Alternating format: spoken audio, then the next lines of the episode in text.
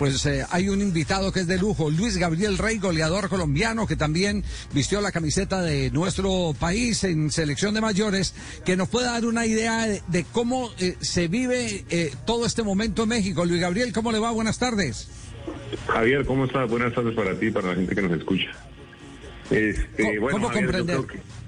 Sí. Ah, bueno, mira, lo que pasa es que el mexicano como tal es, es muy patriota, eh, entonces eh, los técnicos que han traído últimamente han sido técnicos extranjeros, en su gran mayoría después del Pío Herrera, que es el único que ha estado por ahí.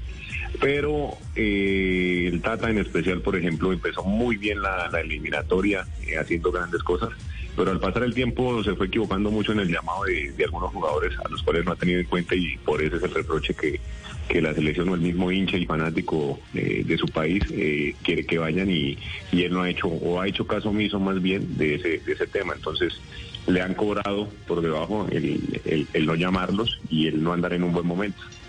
Eh, es decir, para usted hizo la contraria de Néstor Lorenzo, que Néstor Lorenzo llamó a los veteranos para mezclarlo con los jóvenes y ponerlos a competir.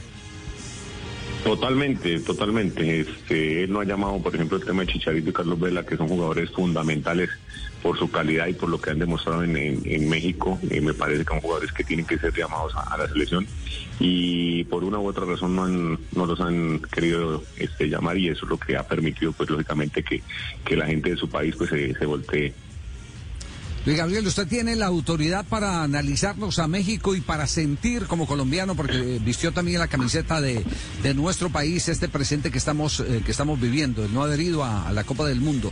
Eh, primero por el, por el lado del nivel futbolístico de México. Le gana 1-0 a Perú, pero eh, sufriendo mucho y ha recibido más palo que muchas derrotas.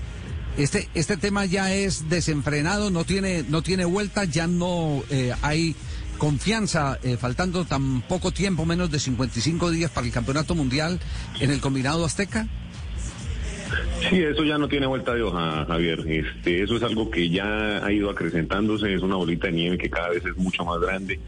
Seguramente es lógico que porque es México y su gente, pues todos queremos que vaya bien a, a ese país pero realmente las cosas no están bien y nada lo va a modificar, salvo que hagan una gran Copa del Mundo que me parece que va a ser muy difícil analizando el presente del, del, equipo mexicano, me parece que no están bien, me parece que no es un equipo tan fuerte.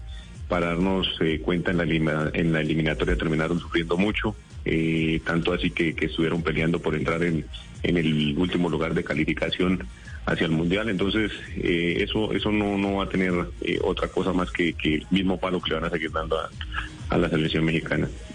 Es decir, que Colombia mañana martes va a enfrentar a una selección eh, atiborrada de inseguridades. Eh, en, el, en el tema, por la parte de afuera sí, pero tú sabes cómo es el fútbol y todo puede cambiar. Me parece que sí no es un equipo tan fuerte como lo fue de pronto hace cuatro años con el profesor Osorio. Me parece que este es un equipo mucho más frágil en ese sentido, ya que hay algunas cosas eh, o incoherencias que están dentro del mismo plantel. Goleador, ¿y qué opinión tiene de, la selección Colombia eh, después del debut eh, de Néstor Lorenzo como técnico frente a Guatemala? El resultado bastante bien, ¿no? Pero lo más importante son toda esta camada de chavos que hoy está proponiendo que, que empiecen a vestir la camiseta. Me parece que, son muy talentosos y por ahí me parece que hay un jugador que está pidiendo también pista, que es el jugador de Millonarios, eh, que vale rescatarlo y que, que son jugadores que se pueden ir acercando. Sí, me parece que es un jugador muy diferente y que puede ayudar el día de mañana. Eh, jugadores como esos son pocos acá y con este Asprilla y con el Sinisterra y todo toda esa camada que viene me parece que son bastante buenos. Aparte está haciendo bien en el tema de, los veteranos para que los cobijen y, lógicamente que en el Mundial siguiente podamos dar ese paso. Claro, eh, eh, eh, de sus palabras se desprende el que, el que lo que hizo Lorenzo fue lo más lógico, el tener la mezcla, ponerlos, como hemos sostenido como teoría, a competir porque la eliminatoria empieza ahora en el mes de marzo y son tan importantes esos puntos como los del final de la eliminatoria, de eso no cabe la, menor duda, ¿no?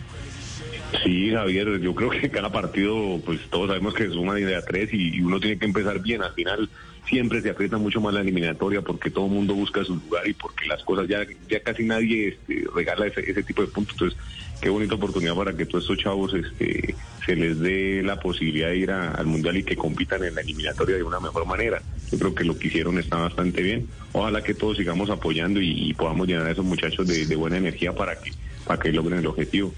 Bueno, a las nuevas generaciones les contamos inmediatamente con quién estamos hablando, con Luis Gabriel Rey, goleador. Sí, señor, 191 goles en 540 partidos en México, con Lobos WAP, con Potros, con Acapulco, con Atlante, con Monarcas Morelia, donde estuvo en varias oportunidades, los Tuzos del Pachuca, en Atlante y en el, eh, uno de los equipos más importantes como el América, el equipo del eh, Distrito Federal. Mi querido amigo, te narré muchos goles en México. No me digas perro, ¿sí? Claro, Luis Gabriel Rey. Cantidad de goles. Pero ¿por qué te ríes? Claro, chocolate que no tiñe, claro está, mi brother. El Atlas, en todo. Me quedé con ganas de que fuera el Caxa. Pero bueno, te voy a llevar a Culiacán para que cantemos muchos goles juntos. es un perro o un perrito. No, ¿cuál perrito? No, me extraña que digas eso. Pues claro, claro que soy el perro. Un perro que ladra y que muerde, brother. De Gabriel, ¿sigue en el fútbol? Sí. Este, estamos acá a veces trabajando con el tema del Real Santander y esperando una posibilidad. Ya terminamos todos nuestros estudios y estamos esperando. Ajá. ¿Y, y, no tiene mercado en México abierto? Sí, estuvimos allá dirigiendo Culiacán. Ahorita que el perro Bermúdez que tienes ahí en. ¡Claro que te voy a llevar allá! Estamos disfrutando de Culiacán, de todo. Por favor, dale la lona y comerse la pechuga, papá. Estuvimos seis meses ahí dirigiendo de asistentes técnicos después de que se fue Maradona. Y ya luego nos vimos para acá por el tema de, de, de, de la pandemia. Estuvimos acá y ahora pues lógicamente que queremos volver o si sea una posibilidad acá en el fútbol colombiano pues tomarla.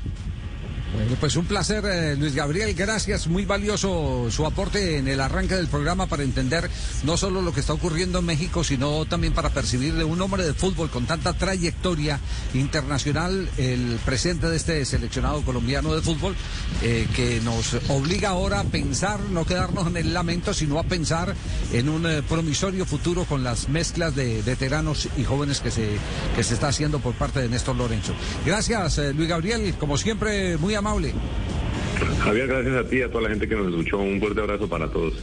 Te voy a llevar otra vez a Culiacán, a Necaxa, a las Chivas, a donde tú quieras. Ya nos vemos. ya nos vemos, papá. Chao, perrito, nos hablamos. Hasta luego. Chao, chao.